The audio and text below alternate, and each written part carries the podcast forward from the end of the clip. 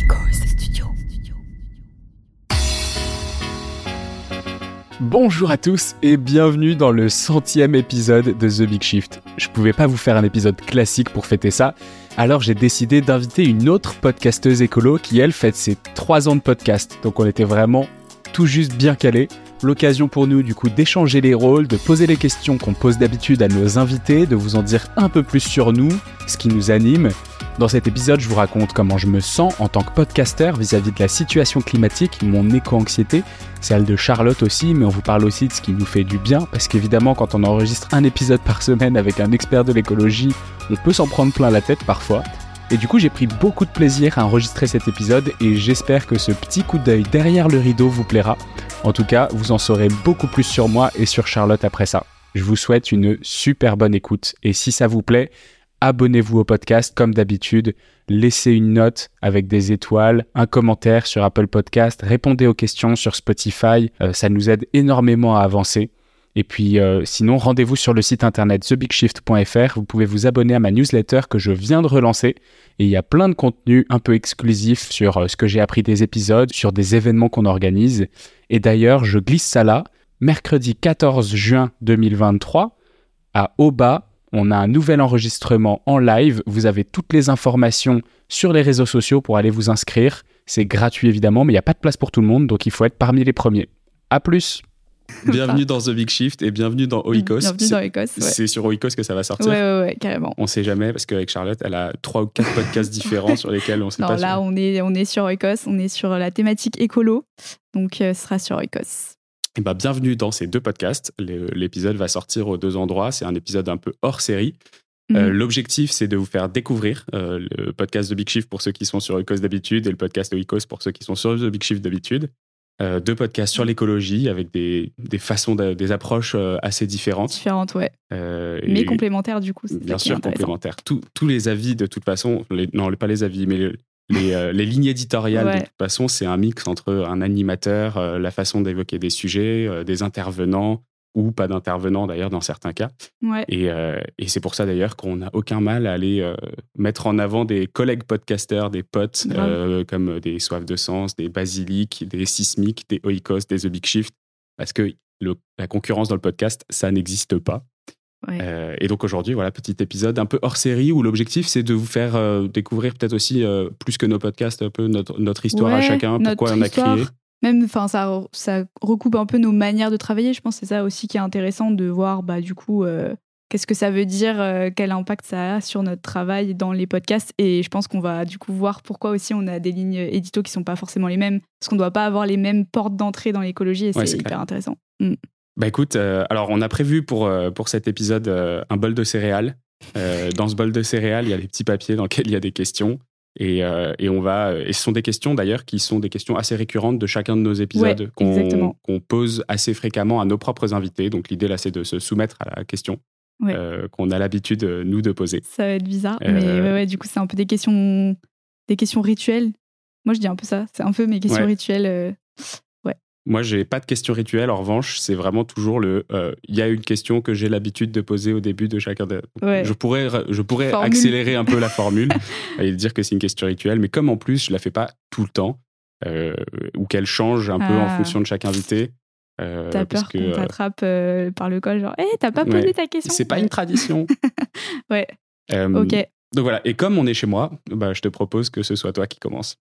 Ok, donc je attends, on- je pioche une question et je te pose la question. Ouais, Faisons comme ça. Ok. Rien n'a été prévu. On a juste euh, découpé et écrit les questions. Est-ce que t'es prêt pour cette question? Vas-y. Alors, tout simplement, comment te sens-tu vis-à-vis de la, de la crise climatique slash écologique? Ok, bah ça c'est la question que moi je pose euh, fréquemment Ok. en début de, de mes échanges avec mes invités. Et la plupart du temps, en fait, euh, je vais répondre à la question. Mais du coup, je pose un Ouais. peu le contexte. Euh, la plupart du temps, euh, je la modifie un tout petit peu en fonction de leur silo d'expertise. Mm. Donc, si on est sur un épisode d'énergie, ça va être plutôt comment est-ce que tu te sens vis-à-vis de cette situation énergétique? Comment est-ce que tu, toi, tu la vois avec tes yeux d'expert? Ouais. Si on parle d'alimentation, c'est sur la situation, sur l'agriculture ou sur la façon dont on euh, utilise les sols ou ce genre de choses. Et donc, elle est toujours un petit peu orientée, biaisée. C'est un peu genre votre, bah, quelle porte d'entrée vous mm. avez sur votre, sur votre silo d'expertise. et moi, comment est-ce que je me sens vis-à-vis -vis de la situation climatique, écologique? C'est assez variable en fonction des jours et des semaines. je pense que The Big Shift, ça m'a énormément aidé à prendre du recul et à me mm. sentir mieux. Même si, à la, en réponse à cette question, la plupart du temps, mes invités me disent qu'ils sont euh, hyper stressés, hyper mmh. inquiets, euh, qu'ils ont peur pour le futur. Et euh, du coup, évidemment, bah, c'est des choses qui se transmettent, hein, c'est des émotions que, que, je garde beaucoup. Et en même temps, bah, le, fait de, le fait de participer à cet élan, ça m'aide quand même pas mal à, relativiser, à prendre ce recul-là.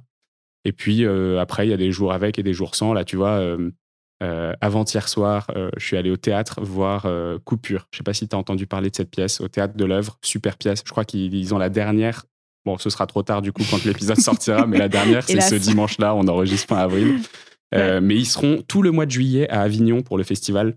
Euh, ok, trop bien. bon, bah, euh, c'est coupure et en fait, c'est l'histoire d'un maire écolo qui se retrouve à devoir et qui est face au débat de est-ce que j'installe des antennes 5G dans, mon village ou pas. Mm-hmm. Et c'est pas aussi cliché que ça pourrait paraître. C'est vraiment, mm-hmm tout, euh, toute l'injustice, mais aussi bah, tous les dilemmes qui se posent, euh, toute la façon, euh, est-ce que c'est comment est-ce qu'on fait pour transformer les choses à, chaque échelle, mhm. qui sont en fait les personnes qui en pâtissent, qui sont les personnes qui peuvent en profiter.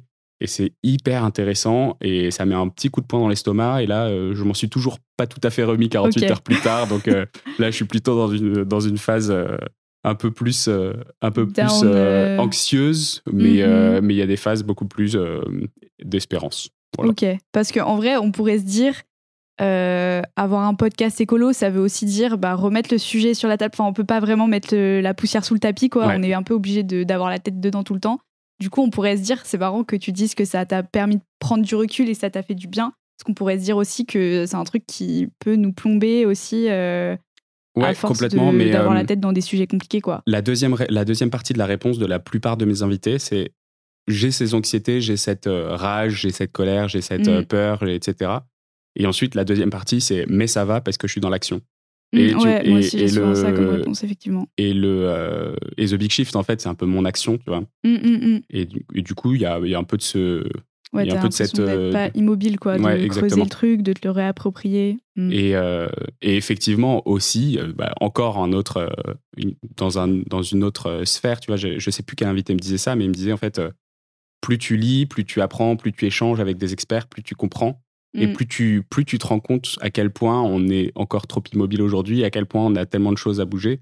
Mm. Et, euh, et, du coup, on te dire, si t'es pas stressé aujourd'hui avec tout ce que tu fais, c'est que t'es pas assez informé en fait. Ouais, ouais c'est clair. Et du coup, il y a aussi, il y a aussi ce truc-là où à chaque fois que tu invites une nouvelle mm. personne, c'est potentiellement tu, tu t'ouvres à avoir un nouveau stress sur un sujet que tu n'avais même pas encore tu te connu. une nouvelle claque. Ouais, exactement. Voilà. Bon, alors raconte-moi comment tu te sens, toi. bah, en vrai, je pensais à ça un peu dans le métro là en venant. Parce que euh, bizarrement, bah, c'est pas souvent une question que je me pose. Enfin, tu sais, comment je me mm. sens. Euh, en vrai, enfin, tu sais, le premier truc qui me vient à l'esprit, c'est euh, bah, en fait, j'ai 24 ans, il y a une méga crise qui s'annonce. Bah, la réponse logique, c'est un peu j'ai peur, j'ai l'éco-anxiété, machin et tout. Et en fait, moi, j'ai l'impression que j'aimerais bien ressentir ça, mais j'y arrive pas. Enfin, je sais pas, en fait, le problème, il est trop énorme et il est trop euh, tellement complexe, ça touche à tellement de domaines différents que j'ai l'impression que c'est pas assez palpable pour que vraiment euh, je ressente la peur, tu vois. Dans, mm. enfin, moi, j'ai une approche, enfin, ça passe beaucoup par mes tripes et intellectuellement, je conçois que euh, c'est grave que, enfin, je veux dire, rationnellement, ça me fait peur, mais je, je me lève pas tous les jours en, en, étant, tu sais, genre, euh, terrifiée par euh, la crise. Enfin, en fait, juste, j'arrive pas à, toucher du doigt euh, ce truc-là. et du coup, moi, c'est plutôt. alors, c'est plutôt de la colère, je dirais, ouais, de la rage par rapport à toutes les injustices qui sont autour de cette crise-là, plus que par rapport à la crise en elle-même. C'est tout ce qu'elle va provoquer. Euh, et quand même, la plupart du temps, c'est euh, un espèce de, un espèce d'élan. Je sais pas si tu vois ce que je veux dire, mais ça revient un peu à ce truc de d'être dans l'action. Mais pour moi, c'est vraiment, euh, en fait, c'est tellement une, une, une fenêtre qu'on a pour pour mobiliser sur plein d'autres Mm. sujets que du coup, euh, moi, je tire ce fil et, euh, et, moi, j'ai vraiment envie qu'on vive autrement, qu'on fasse les choses autrement. Euh, et la société, même s'il n'y avait pas de crise écologique, climatique, elle ne me convient pas. Donc, en fait, moi, je le vois plutôt comme je me lève le matin parce que euh, il y a ce truc-là qui, qui, qui peut mobiliser les gens et qui peut faire que vraiment on, on shift et on prend une nouvelle trajectoire. Et, euh, et ouais, c'est plutôt, euh, ouais, je, je dirais pas que je me sens bien parce que c'est une opportunité, parce que je trouve ça hyper chelou quand même de dire ça comme ça, mais je me sens, euh, let's go quoi. Ouais. Je sais pas comment dire. Est-ce que, est que tu, tu te considères Gen Z ou Millennials? Parce qu'à 24 ans, là, du coup, t'es pile entre les deux, non? Ouais, euh, bah, je sais pas vraiment. Euh, je me suis jamais vraiment posé cette question. Toi, tu me considérais comme quoi? Bah, en fait, euh, quand, quand tu parles de ton rapport, tu vois, de j'arrive pas à, à, le, à le concevoir comme Mm. euh, quelque chose de terrible. Mm. Je sais pas, j'ai l'im- j'ai l'impression que c'est ce que ressentent beaucoup des millennials, c'est-à-dire, genre, on est écrasé par, de- pas, des, pas les millennials, les Gen Z, Mhm. c'est-à-dire, on est écrasé par euh, quelque chose qui est plus, plus fort que nous, on peut rien faire, et du coup, on est un peu résigné, et en même Mm. temps, on fait nos trucs dans nos coins, et ça nous va bien.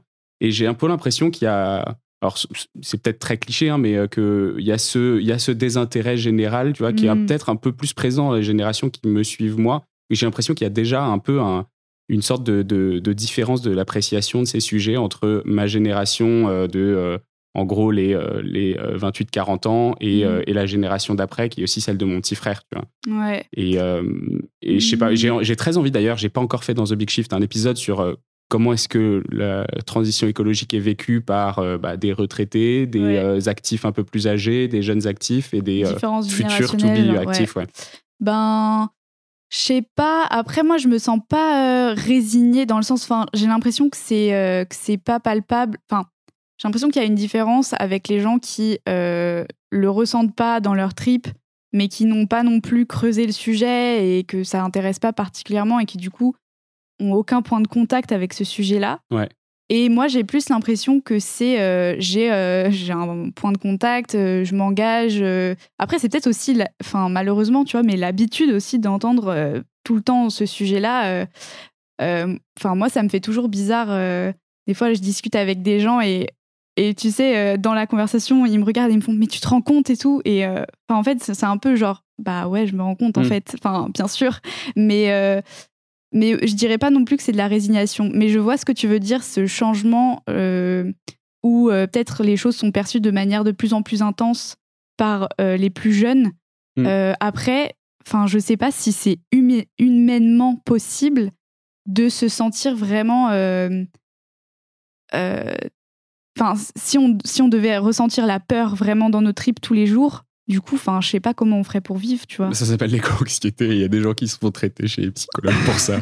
Ouais, mais tu vois ce que je veux dire? J'ai l'impression que, bien sûr, euh, il y a des fois où je ressens de l'éco-anxiété, mais en fait, euh, c'est pas. Enfin, c'est sur des sujets précis. C'est genre quand tu regardes euh, un paysage qui est en train de disparaître, quand tu penses à une espèce qui est en train de disparaître, quand tu penses à, à, à une injustice, machin et tout. Mais euh, c'est pas la globalité du sujet. Ouais. C'est- trop énorme. Enfin, c'est comme si on se sentait. euh, euh, personnellement concerné et, et qu'on je sais pas euh, là je te parle d'une peur euh, vraiment physique quoi genre Ouais. tu ressens la peur c'est pas j'ai l'impression que c'est pas à ce niveau là enfin que c'est pas humainement possible de de ressentir autant de trucs à la fois.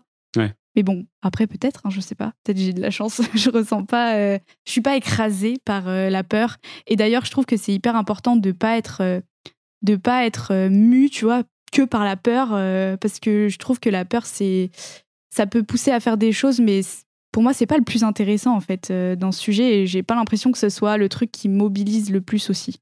Ok, Mais c'est bon, quoi ça, qui te c'est pousse tous les jours? Pff, je te dis c'est le fait enfin c'est le la perspective euh, d'un changement qui va être de toute façon obligatoire malheureusement. Euh, et euh, c'est l'impression que ce sujet de l'écologie il rassemble tellement de problématiques que c'est vraiment vraiment une porte d'entrée pour plein d'autres sujets quoi. Enfin pour moi c'est la porte d'entrée.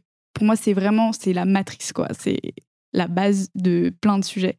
Et je pense qu'on peut choper pas mal de choper je sais pas comment dire ça mais attraper pas mal de gens euh, parce que justement, ils vont se sentir concernés, parce que ça touche à plein d'aspects de leur vie euh, et qu'on a chacun des boutons différents sur lesquels on peut appuyer. Euh, et il y en a forcément un qui nous concerne dans l'écologie, c'est obligé, quoi. Hmm. Voilà. Papier suivant Papier suivant. Du coup, à toi. Du coup, ça veut dire que je vais re-enchaîner la réponse. Ouais, tu réenchaînes. Faut que je m'hydrate là. ah bah tiens, ça, c'en est une très bonne. Hmm. Parce, que, parce que ton podcast s'appelle Oikos. Et la question, c'est ça veut dire quoi l'écologie pour toi? Ouais. Alors ça, c'est la, question, le pavé que j'envoie à la tête de mes invités genre, dès le début du podcast. Et en général, ils sont tous en mode genre, waouh, l'écologie, du coup, ça va rejoindre ce que j'ai dit. Pour moi, c'est euh, c'est pas. Euh, enfin, je sais que souvent les invités du podcast ou, euh, ou, même les gens dans la vie considèrent que c'est quelque chose de très rationnel et scientifique. Mm. Donc, c'est vrai que dans le dictionnaire, l'écologie, c'est la science euh, qui étudie les, les, interactions entre le vivant, enfin, entre les vivants du coup. Euh, et pour moi, c'est quelque chose de beaucoup plus euh, presque philosophique. C'est vraiment, comme je disais tout à l'heure, c'est vraiment ma matrice pour envisager les problèmes, les questions qui se posent à moi. J'ai l'impression que hum, c'est quelque chose de très politique pour moi parce que pour moi, on ne peut pas penser à l'écologie sans que ça induise euh, le fait de réfléchir à comment on a envie d'organiser la société, qui on a envie de protéger, comment, euh, avec quels moyens. Euh, et du coup, de, ça découle plein de, plein de choses qui, m'intéressent. Et, ouais, pour moi, c'est vraiment une manière de voir, de voir le monde en se disant le problème scientifique nous oblige à repenser quelque chose de très politique qui, qui est justement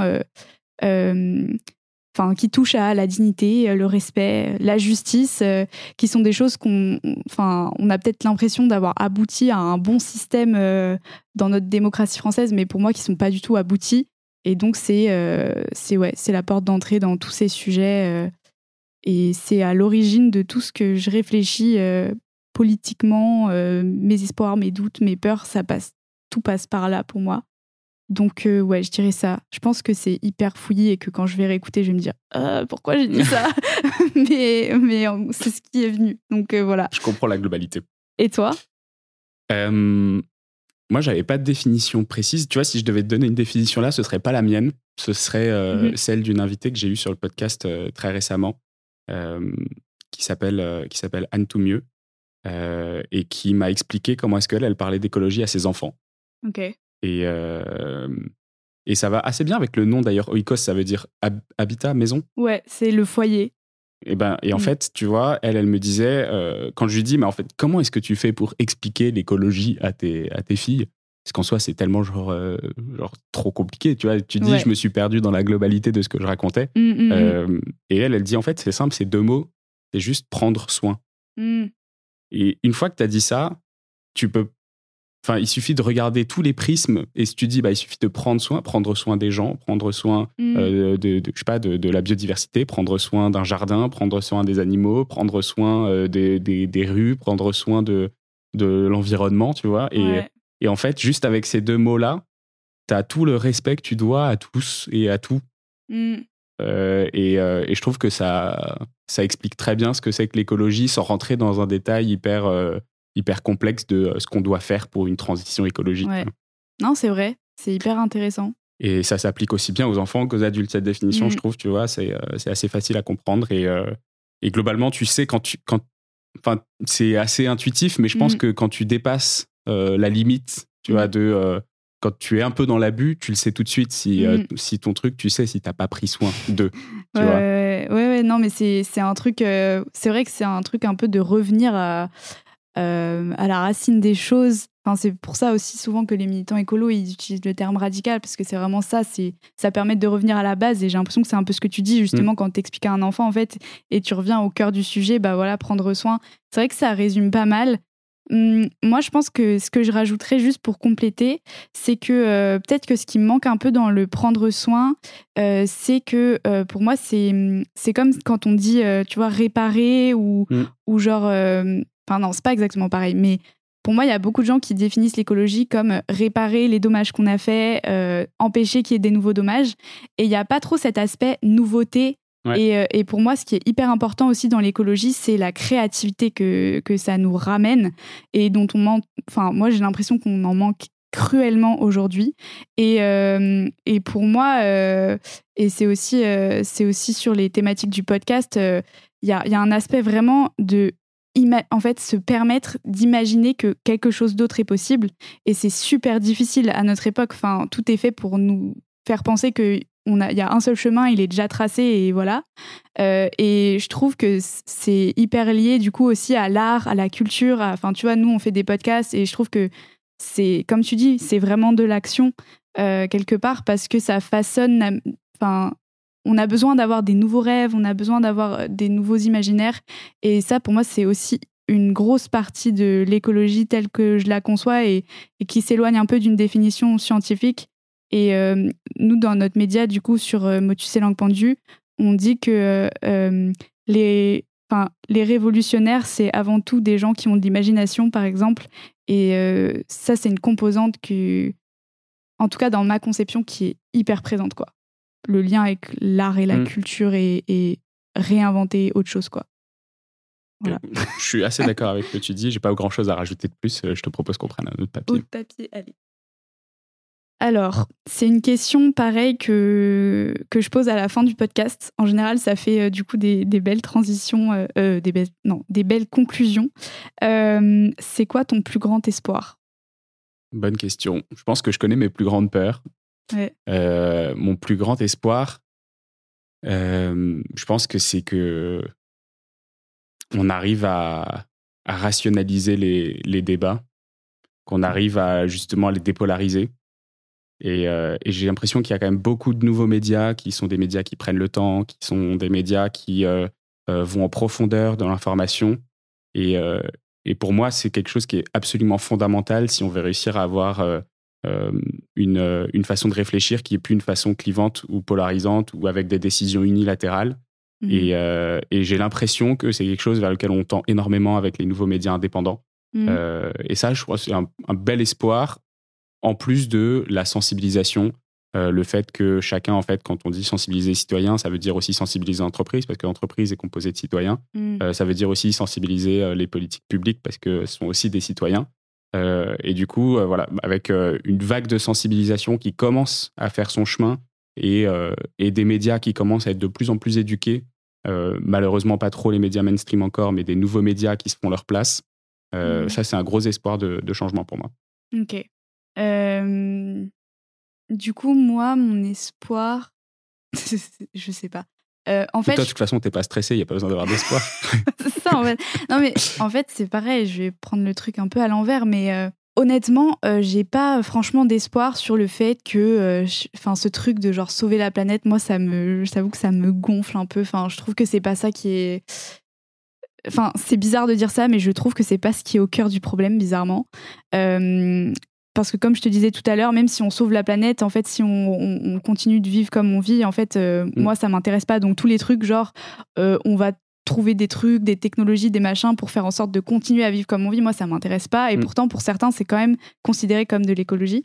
Euh, et du coup, moi, j'ai pas vraiment l'espoir qu'on sauve la planète, ou en tout cas, parce qu'il y a une composante qu'on sauve la manière dont on est en train de vivre et tout.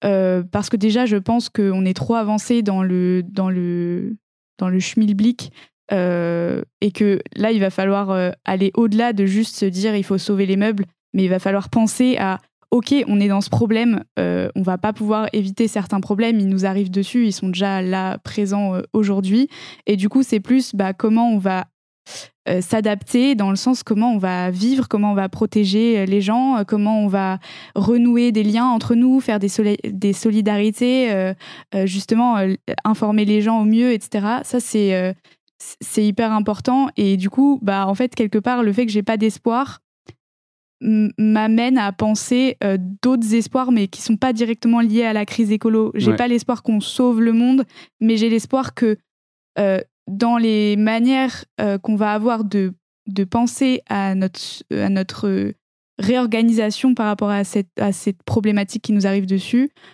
vont sortir des choses justement avec la créativité, etc., qui vont être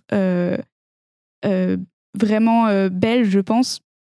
Parce qu'il y a déjà des prémices, en fait. on a toujours l'impression qu'on n'a pas trop d'exemples de comment on pourrait vivre autrement, mais il y a vraiment des, il y a vraiment des initiatives un peu partout et j'ai pas, enfin, je pense pas spécialement à, euh, je sais pas, genre un village, euh, tu sais, euh, qui vit en autonomie, je sais pas quoi. Non, c'est dans la vie de tous les jours, en fait, il y a des initiatives qui, qui, moi, me donnent de l'espoir parce que je me dis, c'est comme ça que c'est comme ça qu'on va devoir réapprendre à vivre. Justement, pour moi, la solidarité, c'est hyper, c'est ça, c'est peut-être mon espoir, c'est le fait de voir que quand il y a des crises, paradoxalement, c'est là où on voit que les gens redeviennent un peu humains euh, et, et, commence à, repenser euh, justement aux bases, à prendre soin des autres, à, se poser des questions sur euh, bah, comment la personne à côté de moi est en train de, de vivre le truc, ce mm. qu'on peut pas faire quand on est pris dans des vies qui, qui s'arrêtent pas et qui se remettent pas en question. quoi. C'est, j'ai encore oublié quel, quel invité me disait ça, mais lui, un de ses espoirs, c'était qu'on,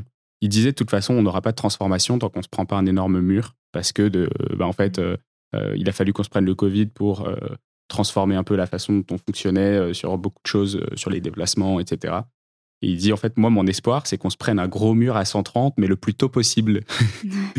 ouais. Et il y a un peu de ça dans, ta réponse, j'ai l'impression, tu vois. Bah, à la fois, enfin, à la fois, je suis un peu d'accord avec ça. Genre, on a besoin de se prendre un mur, mais c'est pas vraiment. Je pense qu'on a besoin, c'est, je pense qu'on va se le prendre parce que malheureusement, on n'est pas capable de, de, bifurquer avant. Euh, mais après, moi, ce qui me, ce qui me, ce qui me trouve un peu le cœur quand on dit ça, c'est qu'en fait, euh, euh, nous, on va pas se le prendre en fait le mur, mais d'autres gens vont se le prendre avant nous. Et ça, je trouve que c'est aussi hyper important à dire, c'est que quand on parle de euh, on va dans le mur ou genre les conséquences du réchauffement climatique sont déjà là, bah on parle pas de nous en fait, on parle pas de nous qui avons des étés, euh, enfin c'est déjà nous quelque part qui avons des étés à genre 50 degrés pratiquement euh, dans certaines zones, mais c'est tous les toutes les personnes qui vont pas s'en sortir. Et malheureusement pour elles, en fait le mur il va pas leur servir à juste euh, avoir un déclic, mais en fait, il va les tuer, quoi. Et mm. genre, c'est, enfin, c'est aussi toutes ces questions-là qui, qui, qui se mélangent. Enfin, c'est plein de paradoxes, de toute façon, les rapports à l'écologie, mais quelque part, euh, ouais, je trouve que on a besoin de se prendre un mur, mais il faut jamais oublier que euh, le mur, il y en a qui vont pas aller mm. plus loin, quoi. Donc, je sais pas, ouais, c'est deep un peu. je non, mais je comprends, ouais. Mais ouais. Papier suivant? Ouais. Ok. Qu'est-ce qui te fait te sentir mieux? Hmm. euh... Ce qu'on a quasiment un peu évoqué déjà. Ouais, on a déjà plus ou moins répondu. Je pense que juste pour, enfin, pour revenir un peu sur ce que tu disais euh, sur l'action, effectivement, vu qu'il euh, y a cette partie très culturelle euh, pour moi de l'écologie, je trouve que c'est Anna Arendt qui disait ça. les mots justes trouvés au bon moment sont déjà de l'action. Euh, ou sont de l'action, bref, je sais plus la formulation exacte. Donc je trouve que ce qu'on fait, par exemple, avec nos podcasts et tout, pour moi, c'est déjà de l'action. Mais ce qui me fait me sentir mieux, c'est aussi euh, de d'agir plus concrètement, dans le sens, euh, j'ai l'impression qu'il faut toujours que ce que je fais dans dans la culture ou dans écrire, etc., il faut que ça s'équilibre aussi avec le fait d'être sur le terrain de temps en temps parce que je trouve que c'est Enfin, ça remet un peu les idées en place. Et euh, ça fait du bien, pas parce que euh, j'aime particulièrement. Euh, Mais ça veut dire quoi? Ça veut dire descendre dans la rue pour aller manifester contre la réforme des retraites Ouais, ça, peut prendre plein de, plein de formes, tu vois, mais même, même faire des actions de désobéissance civile de temps en temps, ou en fait, enfin. Ou. Ouais, je sais pas, en fait. C'est plein de. Ça, toutes les formes d'action qu'on peut imaginer, pas forcément d'ailleurs très radicales, mais juste aller jardiner. Enfin, je sais pas, tisser des liens avec ses voisins. Euh, mais en fait, moi, j'ai aussi besoin de me dire, euh, je vis pas juste dans ma tour d'ivoire en train de mm. commenter le monde, mais je prends part aussi à, ce monde-là parce que sinon, ça. T'as déjà fait de la euh, désobéissance civile? Ouais, j'en ai déjà tu fait. Me raconter? ouais, carrément. Bah, en fait, moi, je me suis engagée avant de faire le podcast. Je me suis engagée. je suis rentrée chez Greenpeace. Et, et, du coup, ouais, j'ai fait des, des, actions de désobéissance civile pendant les, les années euh, vraiment de, des grèves pour le climat, euh, de la démission de 2018-2019. Ouais, exactement. Et, euh, et, la grosse action de désobéissance civile que j'ai faite, c'était c'était la République des pollueurs Euh, je sais pas si ça te parle, mais Non. c'était une action euh, euh, qui a été menée conjointement par Greenpeace, Alternativa euh, et les Amis de la Terre. Et en fait, le but, c'était de cibler quatre tours de la défense euh, et d'empêcher euh, ces, ces entreprises de travailler euh, toute la Ah journée. si, ça me dit un truc, ouais. Donc il y avait dans les entreprises, je sais plus, mais il y avait Total, euh, je crois qu'il y avait la Société Générale et il y avait euh, il y avait encore une autre. Et puis moi j'étais sur une annexe du ministère de la Transition écologique. Et en fait, À côté du pouce, attends, où ça? À la défense, à côté du pouce, non, c'est pas ça? Ouais, peut-être. Je, je suis pas hyper familière Ouais. des tours de la défense, mais Ah, si Moi, c'est mon, lot quotidien. On est, on est logé à la défense, nous, euh, dans les locaux. Bah voilà, bah du coup tu vois euh, où ça s'est passé et du coup en fait euh, ça c'était vraiment la première grosse action de désobéissance civile en France. Ça a commencé à, à se populariser dans le sens euh, euh, il y avait de plus en plus de gens qui voulaient faire de la désobéissance civile et du coup on était euh, je crois plus de 2000 militants euh, coordonnés genre ce jour-là et en fait euh, c'était tout un délire euh, c'était épique. Euh, du coup on avait carrément on avait des couches parce que le but c'était de tenir le plus longtemps possible. Donc si tu veux avant l'action on se baladait en costume de ville dans la défense et on tournait comme ça pour enfin avant qu'on dise go tu vois aller Genre en bloquer mode les tours. flash mob. genre vraiment c'était ça et du coup euh, t'étais là avec ta couche 2014. comme ça, genre en train de tourner en rond et, euh, et voilà. Et au final, bon, ça c'est une action qui s'est qui s'est hyper bien passée. Euh, après, il y a eu d'autres actions, mais ça c'était vraiment euh, vraiment grosse action. Et, euh, et après, ouais, j'ai fait quelques tours sur euh, des ZAD, enfin tu vois, dans des endroits aussi, Euh, parce qu'il n'y a pas que la désobéissance, la désobéissance civile, juste de euh, je sais pas, où tu te mobilises à un moment T, mais il y a aussi des zones qui, qui, qui jaillissent sur des endroits euh, interdits et le lieu entier est une, est, une, est une énorme forme de désobéissance civile.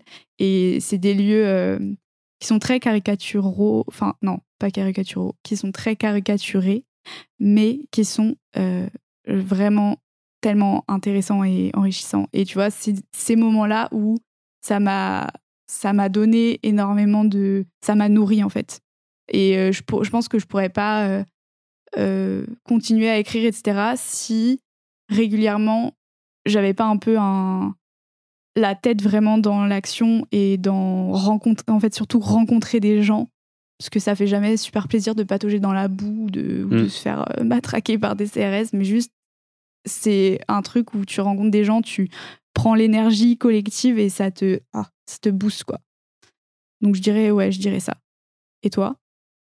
Ah, il faut que tu me répètes la question. c'est genre euh, qu'est-ce qui euh, Ah, Qu'est-ce qui me fait me sentir ouais. mieux? Après on, en a, on en a parlé Ouais, enfin, moi j'ai pas beaucoup plus de trucs que, euh, que, mon, que mon, mon action un peu individuelle euh, sur le podcast. euh, euh, moi, il y a plus de trucs qui me font culpabiliser que de trucs qui me font sentir mieux euh, dans ma vie du quotidien. Tu sais, genre, euh, Ouais. tu fais des trucs, euh, des trucs basiques, euh, tu vas faire les courses et t'as oublié tes sacs de vrac et tu, tu fais pas du tout tes courses en Mm. vrac. Ou, et, et en fait, tu te dis, oui, d'un point de vue euh, carbone, c'est ridicule comme impact. Après, tu te dis, bon, il y a d'autres impacts. Et puis, tu dis, bon, en fait, c'est tellement compliqué. Et puis, voilà, donc il y a plus de, de jeux de conscience Ouais. au quotidien que, mais qui s'effacent un peu grâce à l'action parfois. Mm. Mais non, ce qui me fait me sentir mieux, euh, bah, c'est euh, c'est partir en Bretagne chez mes parents et, euh, Mm. et, et, et être un peu off de tout ça pendant, pendant quelques jours. Ça, ça me fait me sentir mieux, mais c'est pas, c'est Ouais. pas une action en particulier. Je suis pas très, je suis pas très militant dans l'âme. Ouais. Euh, du coup toi par exemple tu, tu penses quoi de la désobéissance civile? Bah, j'ai, euh, je suis complètement d'accord avec le fait qu'il faut Mm. le faire. Mais ce Ouais. sera pas moi dans Oui. la rue, malheureusement. Et je pense que après, chacun, euh, chacun a sa place. Et, euh, et c'est vrai que ça Mm. peut paraître un peu, euh, un peu euh, condescendant de dire ça, tu vois. Mais non, même c'est pas de la condescendance, c'est genre. euh, mais je sais pas, je me, je me vois. truc, oui, c'est ça. Je me, je me vois pas me mettre par terre et me faire porter par des CRS parce, que, parce que je bougerai pas, tu vois. ouais Peut-être que je le ferai un jour si, si je me retrouve encore plus stressé et que c'est une des façons qui me permettent de me faire sentir mieux, mais aujourd'hui, ça l'est pas. Mm. Euh, Ouais. Après, moi, je cherche toutes les façons de, de faire du reach avec The Big Shift. Donc, euh, si je peux y aller avec une grosse pancarte et que je me fais peinturlurer et que euh, tout le monde me connaît parce que du coup, ça fait le buzz avec dernière rénovation, là, je suis partant, il n'y a pas de souci.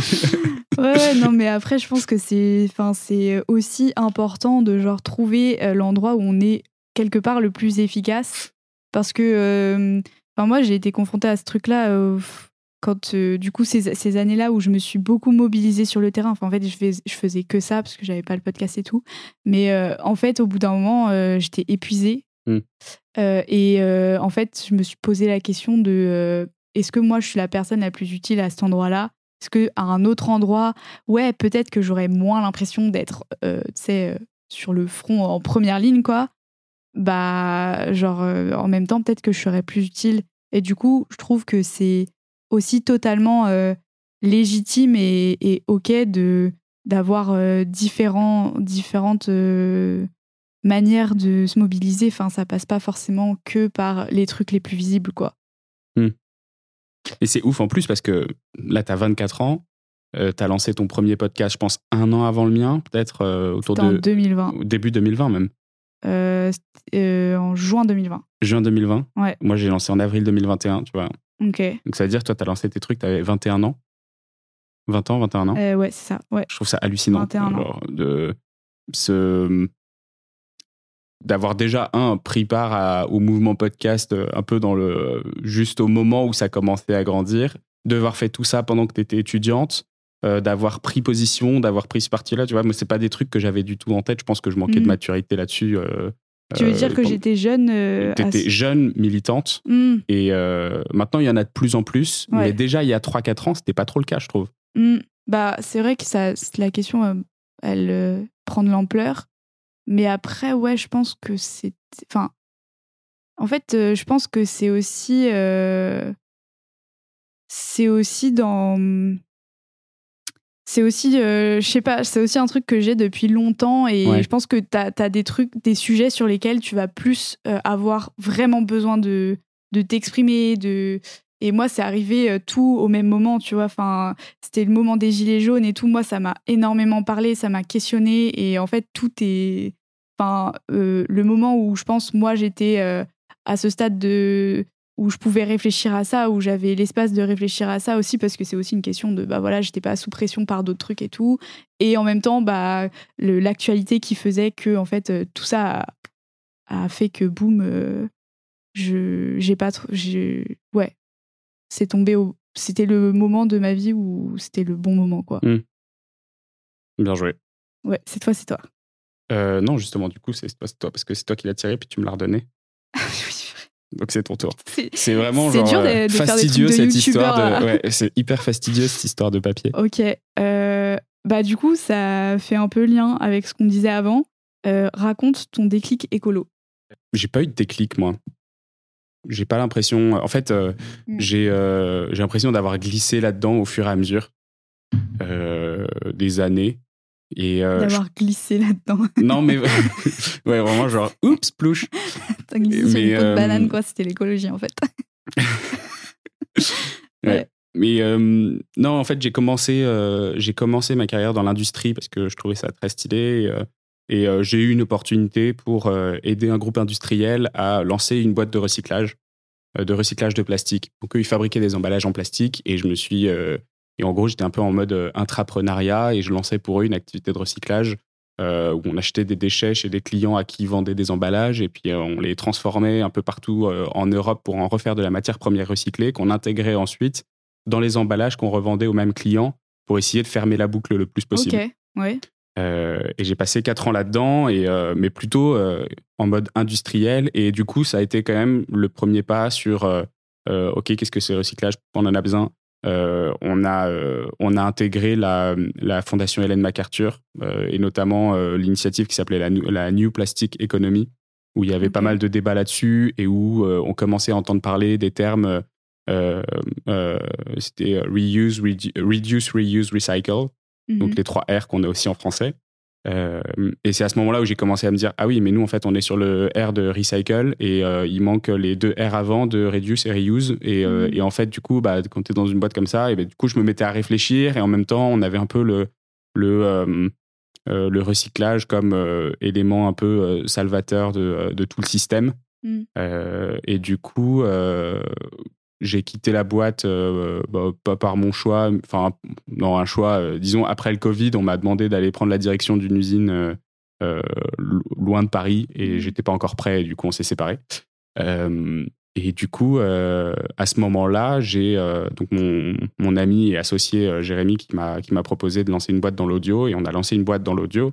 On a commencé à accompagner des, euh, des clients sur, euh, sur la partie podcast, voix off, etc.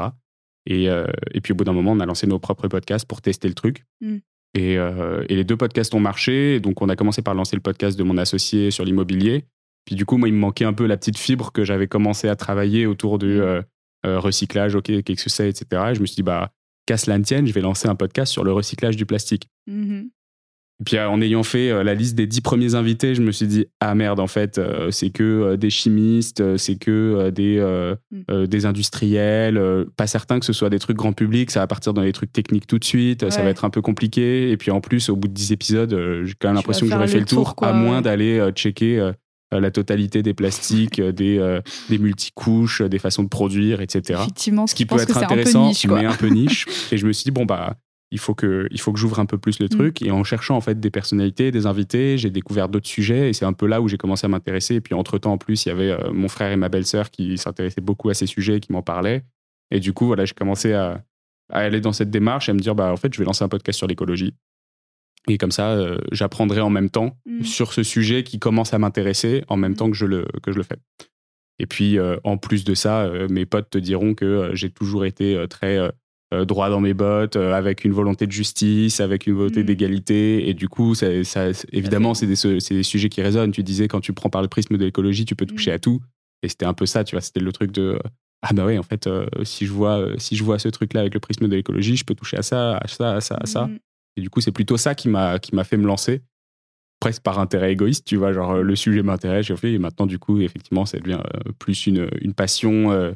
mais, et peut-être le fait, tu vois, d'être rentré aussi un peu doucement dans cet écosystème sans avoir de claque, c'est ce qui Ouais. fait aussi que je me sente moins, peut-être, euh, euh, moins éco-anxieux que certaines personnes qui ont Mm. tout reçu d'un coup. On me parle beaucoup souvent de euh, j'ai bouffé les conférences de Jean Covici ou, ouais. ou ce genre de Grave. et du coup, maintenant, je me sens trop mal. Mhm. Et, et peut-être que le fait d'avoir fait ce truc-là un peu de façon plus, plus linéaire que exponentielle, Mhm. tu vois, ça m'a aidé à, à prendre le recul plus facilement là-dessus. Voilà. Mais c'est ça mon, mon, mon histoire. Ok, ok. Ouais, non, c'est intéressant le fait de. Enfin, je pense que c'est bizarrement, c'est pas si commun que ça, tu vois, les gens qui rentrent dans le sujet un peu par un mélange de, pareil, tu vois, de circonstances, euh, de genre, euh, bah, j'ai envie de faire un podcast et en même temps, euh, j'ai un peu cette fibre et en même temps, j'ai le truc du plastique. Enfin, c'est, c'est ouais, je suis d'accord avec toi, c'est plus souvent des gens qui racontent des trucs, euh, genre, ils ont fait une dépression pendant un Ouais. an et, et du coup, ils, ont, ils sont rentrés là-dedans comme ça, mais.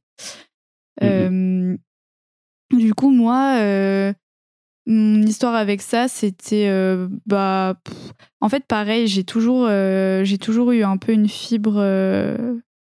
Enfin, j'ai toujours grandi en ville. Donc, je vais pas te dire j'avais la fibre nature, machin, pas du tout. Mais ça l'écologie, c'est toujours un truc qui m'a parlé qui m'a titillé. Je sais que j'avais les oreilles qui traînaient quoi, quand, quand j'entendais parler de ça et tout. Euh, et ce que je te disais là, le, le ressenti de ce monde va. Enfin, j'aime pas la manière dont ce monde fonctionne. euh, je pense que je l'ai toujours euh, un peu eu. Enfin, Ouais. j'ai toujours un peu eu ce truc un peu de- d'envie de, révolte, quoi. Euh, et après, euh, je suis. Enfin, je suis rentrée à Sciences Po, du coup, forcément, t'as un peu la tête dans toutes les questions politiques, euh, machin. euh. donc, euh, même si j'étais pas politisée, je viens pas du tout d'un milieu politisé ni militant, c'est un truc où j'ai baigné quand même dans des questions de société, d'actualité, de, de débat, euh, de gens pas d'accord, de vision et tout. Et euh, il y a quand même y a, enfin, il y a quand même des trucs qui moi m'ont révolté toujours. Enfin, en venant de banlieue, en arrivant à Paris, à Sciences Po, euh, dans un milieu totalement différent, il y a quand même plein de trucs où je me suis, où je me suis dit, c'est tellement, euh, c'est tellement injuste et c'est tellement, c'est tellement nul comment ça fonctionne. Et en étant un peu au cœur de la fabrique du pouvoir, je vois à quel point c'est pas ces gens-là qui vont nous sortir de la mouisse, quoi. Je, je, les, je les côtoie et je, le- je le ressens, quoi. Et en fait, le truc qui a fait un peu, euh, qui a fait exploser la poudrière, c'est euh, euh, à la fois la, la période, donc la démission de Nicolas Hulot, Ouais. bon, personnage, voilà, controversé maintenant, mais mine de rien, sa démission, je pense que ça a été un peu euh, aussi une révélation de tout ça et peut-être que ça a formalisé ce que moi je pensais de.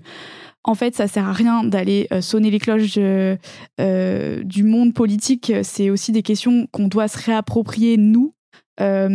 Et, et à la fois, je pensais tout ça, mais il y avait quand même toutes ces questions d'injustice et et en fait les, les écologies qu'on me présentait euh, très euh, rationnelles et tout euh, euh, dans les partis politiques et tout ça m'intéressait pas du tout. Je trouvais ça pas, enfin je trouvais que c'était pas la solution.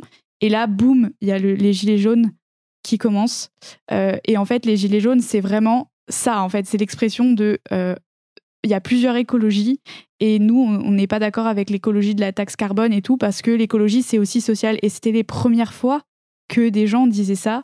Et moi, ça m'a. euh, en fait, on- du coup, comme je commençais à m'engager euh, un peu avant les Gilets jaunes, j'ai commencé à rentrer à Greenpeace, à m'engager un petit peu et tout, à commencer à plus parler d'écologie. Du coup, au moment des Gilets jaunes, en fait, il y a plein de gens qui se sont un peu tournés vers moi, tu vois, en me disant euh, Mais du coup, t'es pas d'accord avec les Gilets jaunes puisque t'es écolo. Mm. Et je pense que ça, c'est le truc qui a connecté.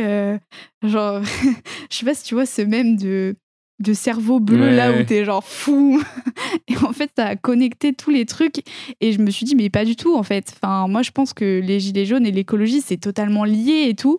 Et, euh, et euh, du coup ça ça a été vraiment une grosse claque parce que du coup je commençais à taper écologie sociale nan nan nan sur euh, internet. Je commençais à là pour le coup j'ai eu un peu ce truc de où tu bouffes du contenu euh, parce que tu sens que tu as trouvé un filon. Et en fait enfin des gens parlent d'écologie sociale et tout euh, depuis hyper longtemps mais moi j'ai l'impression d'être toute euh, seule, ouais. d'être euh, Ouais. j'ai trouvé un truc les gars tu vois j'étais là incroyable et et c'était c'était une période et du coup moi à ce moment-là j'ai vraiment quand j'ai vu que les gens commençaient à faire le lien entre écologie et social. Je commençais à aller en manif avec Greenpeace.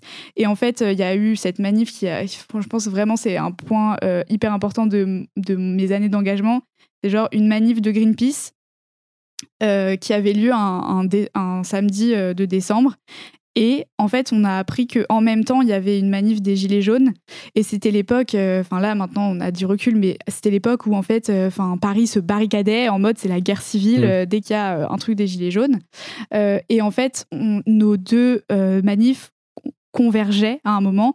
Et en fait, tout le monde m'a dit euh, Mais n'y va pas, euh, c'est dangereux, vous allez vous taper dessus et tout.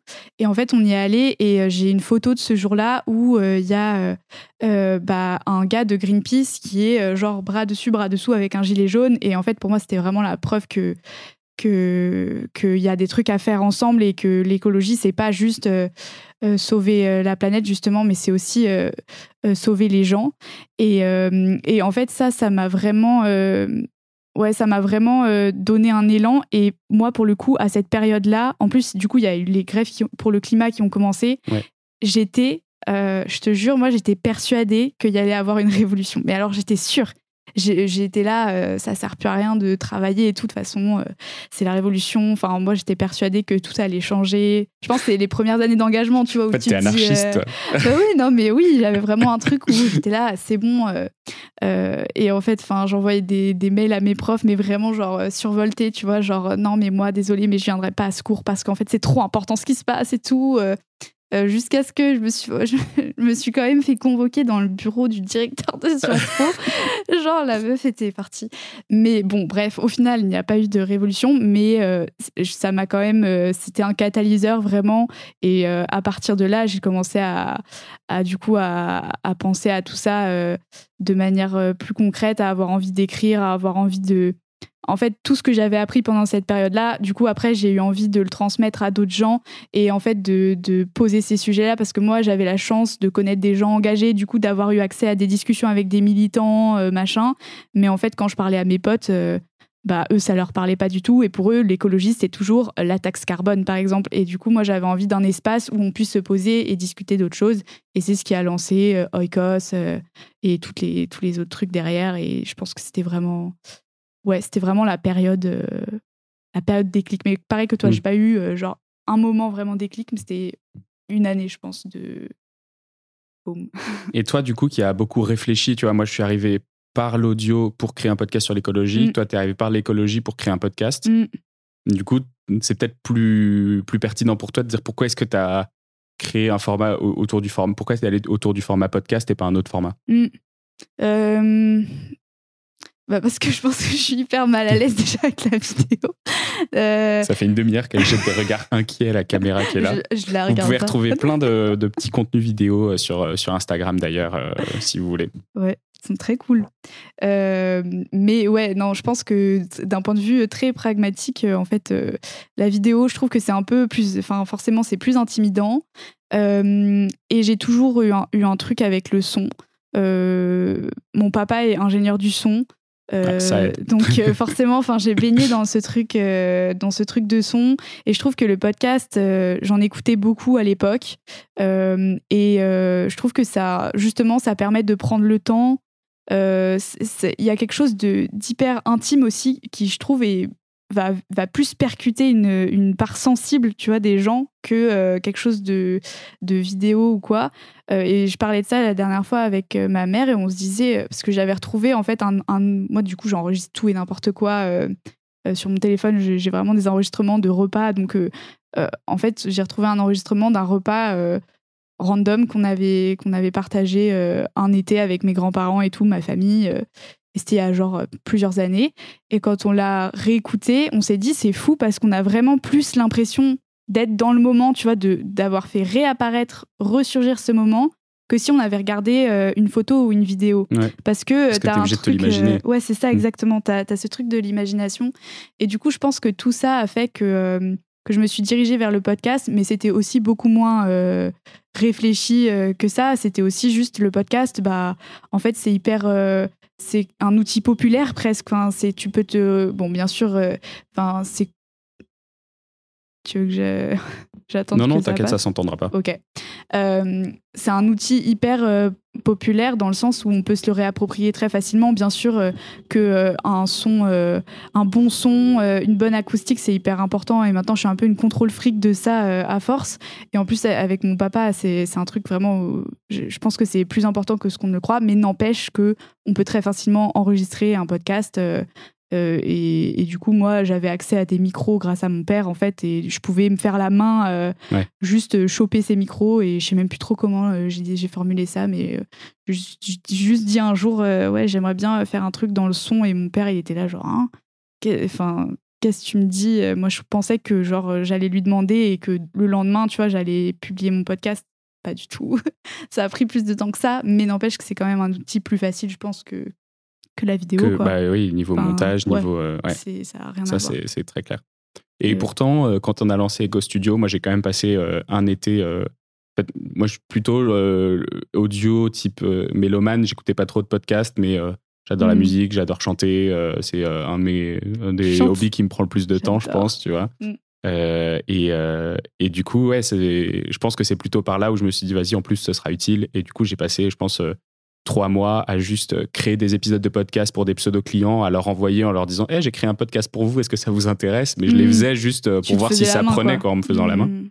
Et, euh, et, je pense que j'ai dû euh, suivre 150 ou 200 heures de formation YouTube sur le montage, le mixage, le mastering, les, tous ces trucs-là. Comment est-ce qu'on traite une voix, comment est-ce qu'on traite un mm. instrument, comment est-ce qu'on crée un son MIDI, etc. Et, tout et, et j'adorais, j'adorais. Et c'est aussi pour ça, je pense que le podcast je pense qu'il faut être passionné pour, euh, pour avoir la persévérance de continuer épisode après épisode, un épisode par semaine, jusqu'à trois épisodes par semaine pour toi, tu vois. Mm. Et, euh, et, je pense que du coup, cette passion, elle est pour, pour le médium, pour la technique et pour le contenu, elle est indispensable.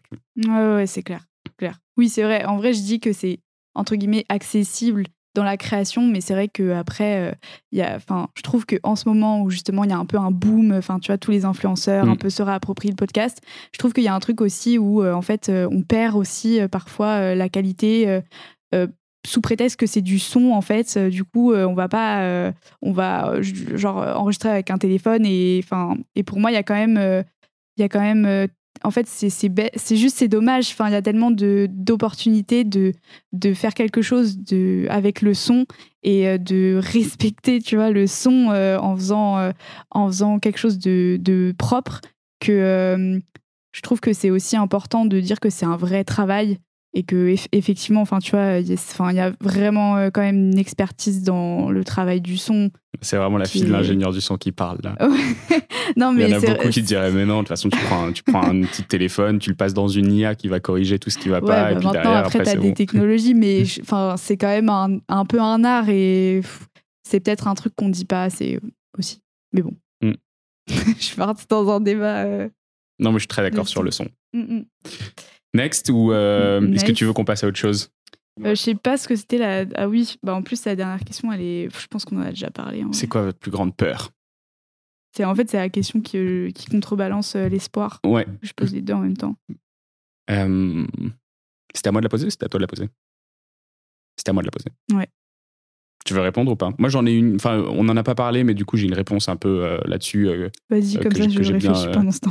Bah, en fait, euh, j'en parlais quand euh, Je sais plus. Je sais même plus avec qui j'en parlais, mais assez récemment. Euh, bah, je pense qu'on en a parlé avec toi, mais juste off, juste avant. une de mes plus grandes peurs, tu vois, c'est que on trouve un, on trouve un, système qui nous permette de continuer à consommer comme, comme aujourd'hui, tu vois. Mm. Et on parle beaucoup de la fusion nucléaire, on parle beaucoup de l'hydrogène blanc maintenant depuis quelques jours, on parle beaucoup de l'hydrogène vert, on parle beaucoup de, des biocarburants, on parle toutes ces nouvelles énergies qui nous mm. permettraient de faire comme si il n'y a rien à changer. Et tu vois, c'est ce que tu disais aussi, c'est l'écologie, c'est un prétexte pour pouvoir changer beaucoup de choses dans la société. Mm. Et, et, moi, j'ai presque peur, tu vois, qu'on qu'on ait la capacité d'avoir une source d'énergie euh, qui soit euh, enfin, euh, en grande quantité, peu cher, accessible. Mm. Je pense que c'est presque pas souhaitable. Tu vois. Et ça, c'est une de mes peurs. La peur, elle vient du fait que les gens pensent qu'on peut l'obtenir mm. autant que on pourrait effectivement l'obtenir. Et la peur de les gens pensent qu'on pourrait l'obtenir, c'est du coup l'inaction qui en découle mm. parce qu'on se dit de toute façon dans 10 ans on l'a. Mm. Et euh, la peur de euh, euh, on l'obtient vraiment, c'est bah, en fait, du coup, on recommence avec l'hydrogène blanc, ce qu'on a fait avec le pétrole pendant 50 ans, et en plus, avec l'effet rebond, bah, on produit encore plus pendant des dizaines et des dizaines d'années, et en mm. fait, finalement, on change rien, et c'est et t'as la très bonne excuse pour rien changer. Mm. Et, et c'est, je pense que c'est ma, le, la source énergétique, c'est une, une de mes plus grandes peurs, le, le principe. Et d'ailleurs, c'est une des raisons pour lesquelles la BD de Jean Covici, euh, Le Monde sans fin, est sur ma table là, juste ici. C'est euh, parce que l'énergie comme base de tous ces problèmes-là, je, le hmm. ressens très très fort. Ouais. ça, c'est ma plus grande peur, je pense. Hmm. C'est intéressant parce que du coup, moi, j'ai moins ce prisme. Enfin, du coup, peut-être que je fais un peu euh, l'excès inverse, tu vois, de vu que pour moi, l'écologie, c'est. Enfin, je me suis souvent senti exclue de, de gens qui parlaient d'écologie parce que j'avais pas de background scientifique. Hmm. Du coup, j'ai peut-être fait un peu l'excès inverse où du coup, euh, par exemple, sur l'énergie, euh, c'est des sujets euh, pour moi qui sont tellement terre à terre et rationnels qu'ils me font presque un peu peur. Et du coup, j'ai peut-être beaucoup moins ce lien, tu vois, à, mm. ce genre de sujet. moi, ma plus grande peur, je pense que ça rejoint un peu ce que tu dis, mais c'est qu'en fait, maintenant que l'écologie, c'est, enfin, c'est en, enfin, il y a une majorité de Français qui pensent que c'est un problème, euh, qui, qui s'en enfin, préoccupent, en tout cas qui disent s'en préoccuper. Euh, j'ai peur qu'en fait, ça devienne un peu un truc fourre-tout où euh, on fait les choses pour les mauvaises raisons. Donc c'est un peu ce que tu dis, tu mm. vois, de sous prétexte d'écologie, en fait, cautionner des trucs qui nous font pas aller mieux. Et après, il y a, enfin, ça pose aussi des questions parce que du coup, tu vois, tout à l'heure, euh, tu parlais de, clivage et tout. Et moi, j'ai l'impression que. Alors, c'est un peu hot take, enfin, unpopular opinion. Mais... Oulala. mais genre, euh, pour moi, l'écologie, c'est clivant. Pour moi, c'est un clivage parce que c'est mm. forcément, quand on réfléchit à la manière dont on veut réorganiser la société, bah forcément, en fait, euh, on, on, va pas tous avoir la même manière. Et je me dis, tant mieux. Et juste, j'ai peur que, euh, à force de, du coup, de vouloir que tout le monde fasse de l'écologie euh, absolument, bah, du coup, que, en fait, euh, on, enfin, on fasse semblant qu'il y ait une seule sorte d'écologie et que ce soit bah, l'écologie du greenwashing ou l'écologie. Et en fait, je trouve que c'est important de, pas d'être là en mode on est les guides spirituels, on définit qu'est-ce qui est. Enfin, pas du tout. Mais en fait, juste d'avoir les outils critiques et de rester en questionnement constant pour pas juste gober n'importe quoi et, et, en fait croire qu'on est tous en train de changer le monde alors que pas du tout quoi. Et ça c'est un truc vraiment qui me fait peur parce que je trouve que c'est un des un des retours de bâton qu'on peut se prendre quand on est content que de plus en plus de gens soient sensibilisés. Et effectivement, c'est une bonne nouvelle, mais je trouve qu'il y a ce risque qui se précise de plus en plus. Quoi. Hmm. Je sais pas si tu vois ce que je veux dire. Si, si, ouais, je vois. C'est ouais. C'est un peu. Euh, c'est un peu un sujet difficile en général. Les gens, ils veulent pas trop euh, rentrer dans ça parce que euh, c'est plus facile, tu vois, de se dire mais l'écologie, c'est l'écologie et tout le monde est d'accord et de toute façon, il faut lutter pour l'écologie et en fait de pas aller plus loin. Mm. Parce que si on va plus loin, on commence à voir que euh, les manières de répondre à la crise, elles sont tellement différentes. Mais pour autant, je pense que c'est important de le faire quand même. On a passé une heure à répondre à ces petits papiers. Incroyable. euh, on n'avait que six questions pourtant. Ouais. Euh, est-ce que où est-ce qu'on peut te trouver du coup sur les plateformes? Euh, mm. C'est quoi ton média? T'enregistres trois épisodes par semaine, alors pas forcément pour les mêmes podcasts, mais du coup, c'est quoi ton ouais ton modus operandi? Alors, euh, du coup, Oikos, euh, ça fait partie d'un média qui s'appelle Motus et Langue Pendue. C'est un média euh, engagé pour penser la société autrement. Et en fait, on part, on part de problématiques intimes et on rentre dans les sujets par l'intime et, et des histoires personnelles, des conversations. Voilà, on essaie de faire les choses un peu différemment. Euh, et on produit des écrits et des podcasts. Et du coup, on peut euh, nous trouver sur notre site internet, c'est euh, motuslemedia.fr. Ou sinon, on est pas mal sur Insta aussi, euh, motuslemedia. Euh, et voilà, ça c'est les principales choses. Et après, pour les autres podcasts, euh, bah, du coup, tout est centralisé aussi sur Motus. Mais euh, si vous voulez vous intéresser direct, bah, du coup, c'est Vacarme des jours. C'est un podcast sur l'actualité où on chronique euh, l'actualité.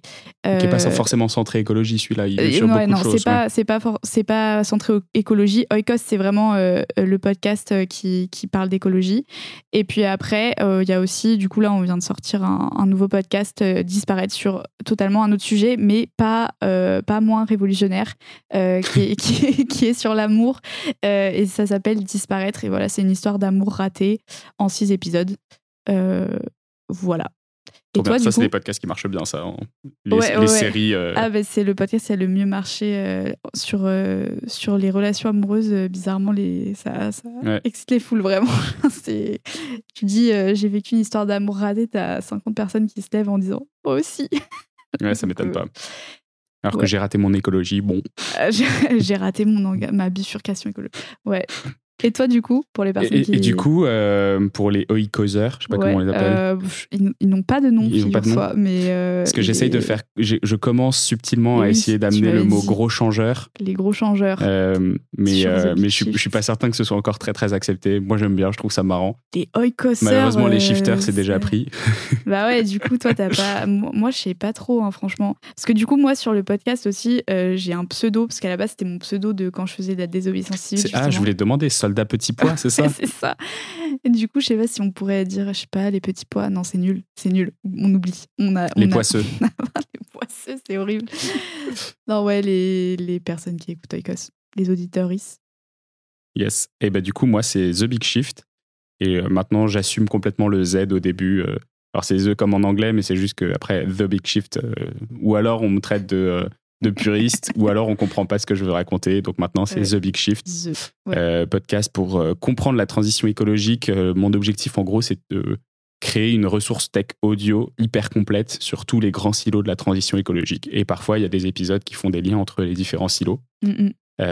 et donc voilà, l'idée c'est si vous voulez comprendre un sujet, bah, de la même façon que vous pouvez aller sur Wikipédia ou aller dans une bibliothèque, bah, dans The Big Shift, vous pouvez aller taper les mots qui vous intéressent autour de l'énergie, de l'alimentation, de la mobilité, euh, des politiques publiques, de euh, tous les sujets y passent vraiment. Et à chaque fois avec euh, le prisme d'un expert mm. sur, sur une thématique précise. Et du coup, j'essaye de faire ça avec le plus d'objectivité possible. Et quand je manque d'objectivité, en tout cas à mon sens, de la part d'un invité, bah, plutôt mm. que de remettre tout en question directement moi avec mes connaissances qui ne sont pas forcément suffisantes pour pouvoir être dans, ce, dans ce type de discours dans mes épisodes, et ben, je vais juste aller inviter une autre personne sur la même thématique avec un avis un peu différent. Mhm. Euh, et donc voilà, sur, par exemple sur l'énergie, sur le nucléaire, j'ai eu trois personnes différentes avec trois avis différents. Donc euh, ça vous permet de construire votre propre avis. Mm. Et du coup, l'objectif de The Big Shift, c'est vraiment de devenir cette, euh, cette audiothèque euh, ultra, euh, ultra complète sur l'écologie.